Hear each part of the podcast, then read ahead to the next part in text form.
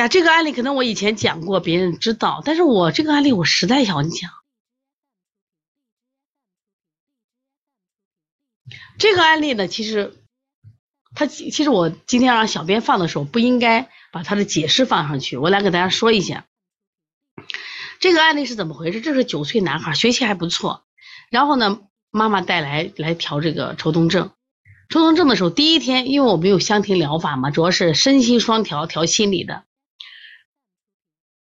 第一天，这个孩子摆了一些就沙滩呀，就小小小小小贝壳呀、小鱼呀。这第一天他可能也不太熟悉。第二天呢，呃，我没有在店里。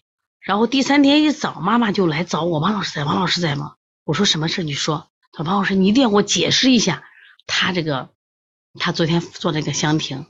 我说什么事儿啊？他说昨天晚上我们走的时候，他跟我说，妈，你知道我今天做的香亭起的什么名字吗？起的什么名字呢？他妈说什么名字？他不说。他妈就说：“你给妈妈说说嘛。”你他不说。结果他到了家里，妈又问他，他说：“毁灭妈妈。”这妈妈一下心里就不舒服了。哎呀，怎么是毁灭妈妈呢？妈妈咋了嘛？你毁灭妈妈？妈妈咋对你不好了吗？不再不说话了。然后这不第第三天来调的时候，他想我解读，我就看到了这个图。来，我问大家，妈在哪儿来？大家大家看，妈在哪儿呢？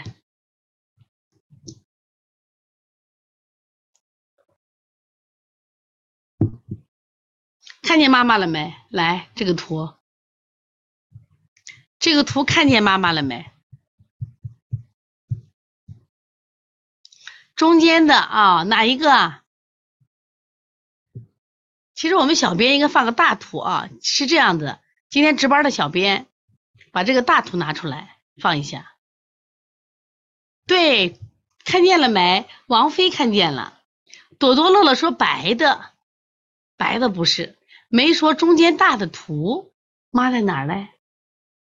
没没看见，朵朵乐乐也没看见，王菲看见了。来继续说在哪儿嘞？好，我们小编今天值班的小编放一张图吧。好，今天值班的小编放一张图，放一个就把这个图放一下。看见看见妈妈了没有？看妈妈在哪儿呢？来看一下，大摇小雨来了，我让你们找妈妈。这是在我们呃，这个妈妈现在也报了我们专场班，今年也考助理医师了。花的那个，花的那个，哪个有花呢？我让小编给你放一个，花衣服的，紫衣服的，紫色衣服的啊。来，小编给放一张大图，来看一下啊。今天是我们芳芳老师值班。放个大图就看见了啊，在正中间有个骷髅，看见了没？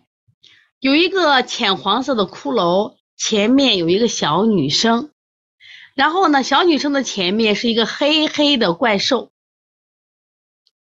然后在这个骷髅的周围，然后呢，这些怪兽呢是分了里三层外三层，然后还不够。在这夹缝中间还搁了三个坦克车，这三个坦克车，这个它的就是坦克车的枪吧，都对着谁？大家看见了没？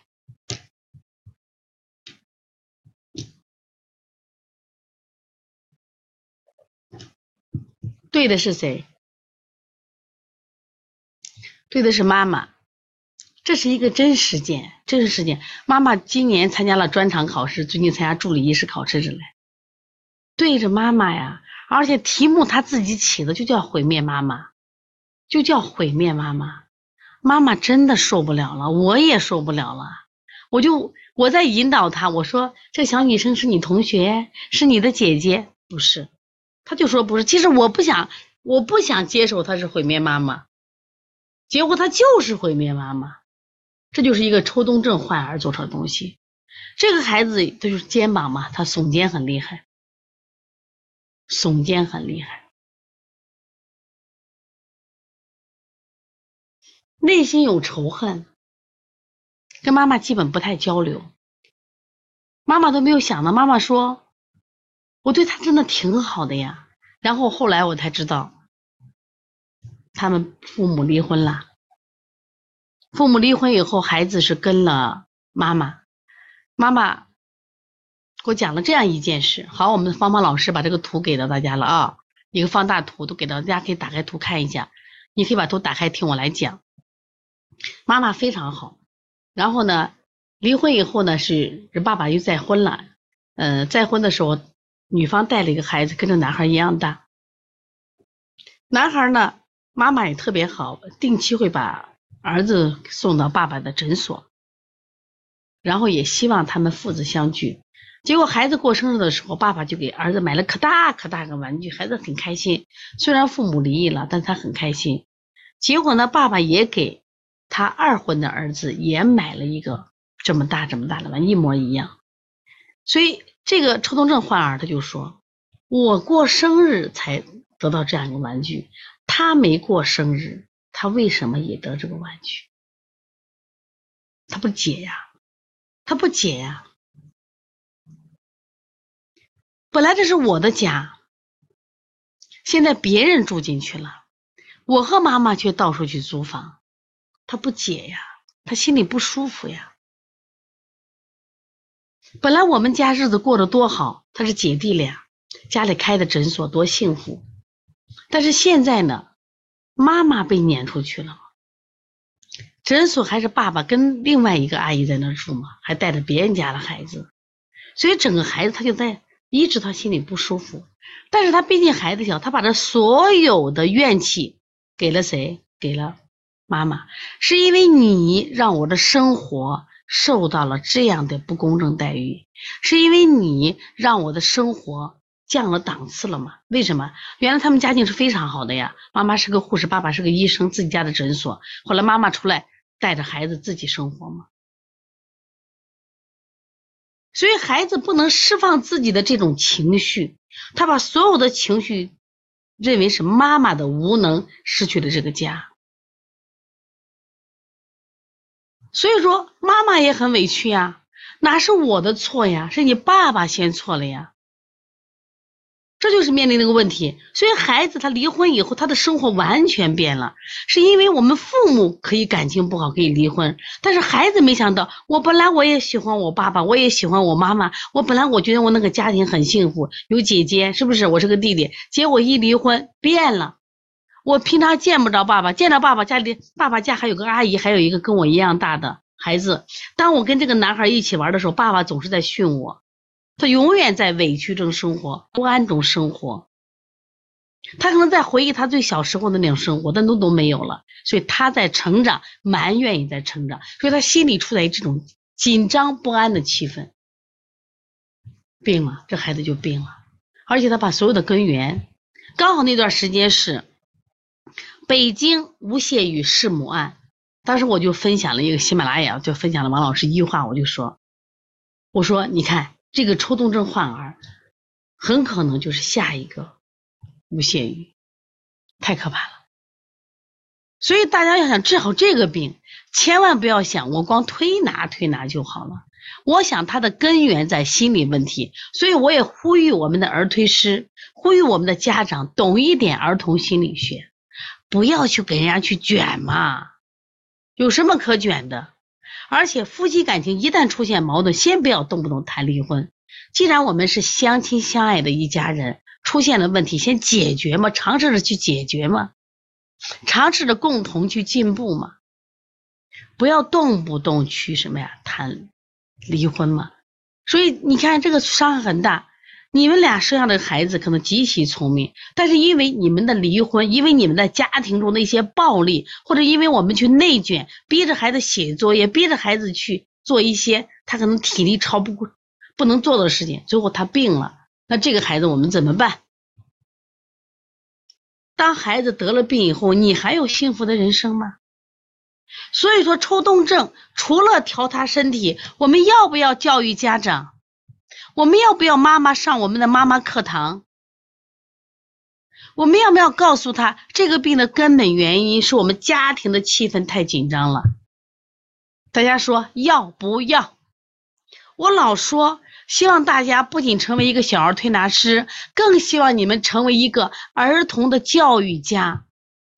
等孩子生病了，我们去治疗；他必定多多少少会留下一点遗憾的，甚至有些孩子肯定根本就调不好。说如果我们在把妈妈课堂下功夫，我们成为一个育儿的教育家，你是那条街的教育家，你是那个社区的教育家，你每天能帮助一到两个孩子，对不对？非常好。对我们的图图，你看图图。这就是个好的妈妈，这也是个好的儿推师，一定要这样做了。所以说，我们觉得我当年我就去学心理学嘛，为什么要学？我说呀，不学习不行。包括我现在一直在学习，在成长。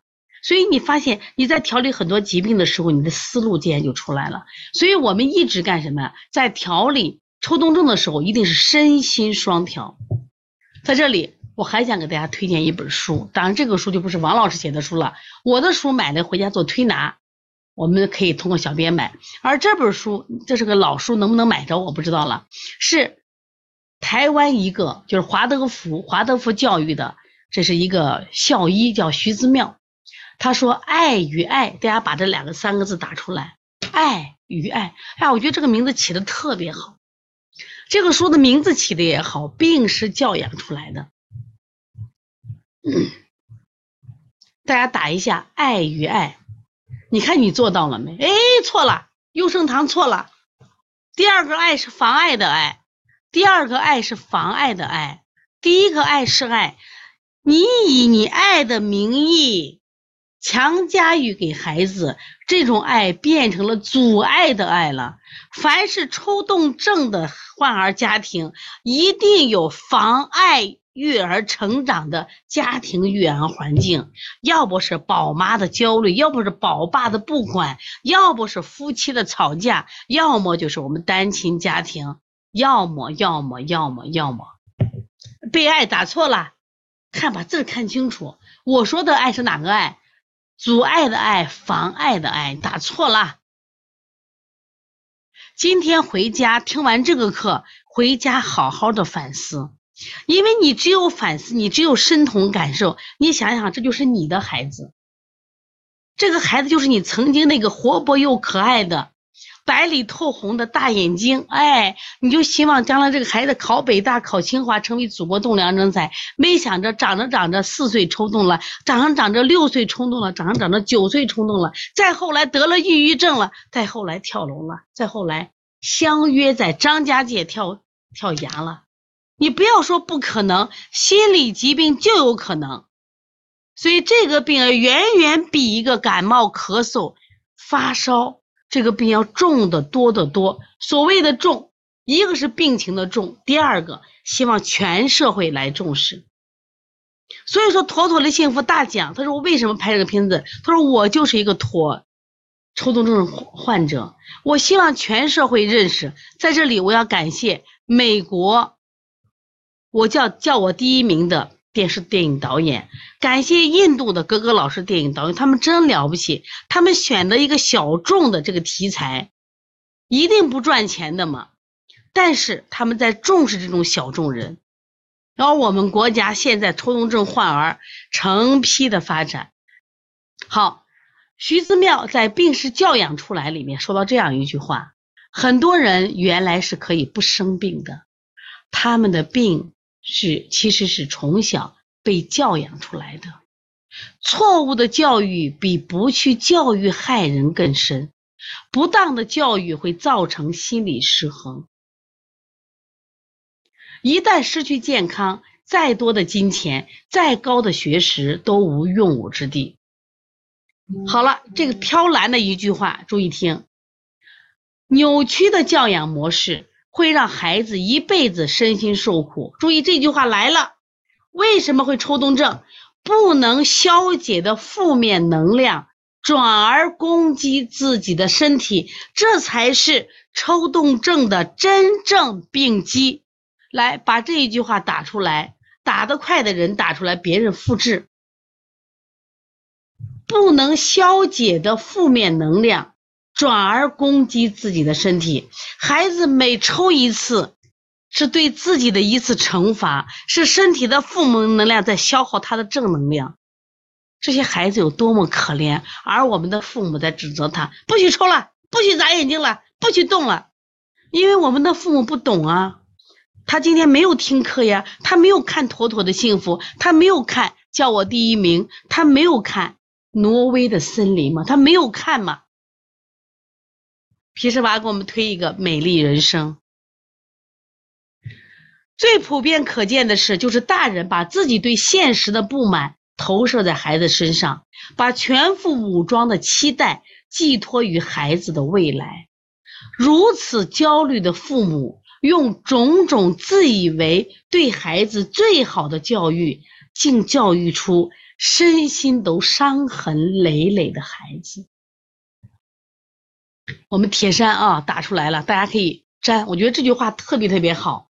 不能消解的负面能量，转而攻击自己的身体。大家念三遍，大家一边写一边念。我这会儿又很难受，真的我很难受。我这会儿就是我真的，因为这个孩子是我亲自调的一个孩子，而且我接了一个山东的孩子，可严重，他整个就是这种抽动会议症特别难受。就是你看到他的时候，你真的孩子每抽一次，他实际上是在什么呀？攻击自己的身体，他是在伤害自己，他是在削弱自己，他没有办法，因为他全身都是负能量，他周围的人都是负能量，所以这个病，你千万不要以为你光推推就好了，你一定要给宝妈上课，一定要去教育宝妈。你说你的孩子好可怜，他每抽一次都在伤害自己一次，所以说这些孩子。凡是抽动症、多动症的孩子，更应该得到社会的关注。他们都是伤痕累累的孩子，这些伤害可能反映在孩子过敏性疾病、过动多动症、欺负与被欺负，他可能欺负别人，也可能被别人欺负，性早熟，乃至注意听。长大以后的心血管疾病，看见没？他比别人容易得高血压，容易得冠心病、肿瘤。这些孩子得肿瘤，他说我们家里没有肿瘤呀，没有这种遗传基因呀。那你想，你是扭曲的教养模式，你孩子不能消解的负面能量，将以肿瘤的形式再现，器官的病变，人格的异常。动辄轻生，神经系统提前退化，看见了没有？这些东西都是现实存在的。徐子庙的书两本《病是教养出来》，我很早以前看过。他讲了一个父母是对教师，培养了四个孩子，都按照父母的标准成功了，但是这四个孩子都没有结婚，四个孩子都没有结婚，身体有各种各样的疾病。他开篇第一篇就讲了这个事情。其实这个书我看了很早，因为最早的时候我们做推拿店就有华德福这个体系，它是一个德国的教育体系。因为我们知道德国的精神病是最多的，心理疾病最多的，所以德国人开始注重心理的调试。德华华德福教育在当时在西安很多，我们的很多宝宝都来自于华德福，就是因为，就是因为什么？就是因为他们太了解这个。这种心理疾病，这种内卷对孩子压力，所以后来我就华德福我就看到了这本书，徐子庙病是教养出来的，说错误的教养所造成的健康伤害很难事后补救，父母若是明白健康与教育的正确因果，相信医院不再会人满为患，医生也不会天天为补救错误教育的恶果而屠户夫了。健康的教育环境造就身心健全的孩子。我是把徐子庙这本书的一个序讲给大家。我每次看到这个序，我都有感受。每次看到回味妈妈这个沙盘，我都会很难受，我都会触景生情。如果这是我的孩子，如果是我是我家姊妹的孩子。如果这就是我曾经调过了一个孩子，后来因为犯病，他长大以后可能因为这找不着工作，找不着对象，不能正常生活，甚至抑郁自杀，我们内心该多大的内疚呀！好了，我们这个刘丽红，刘丽红说，身体疾病只占百分之一，心心理疾病占百分之七十。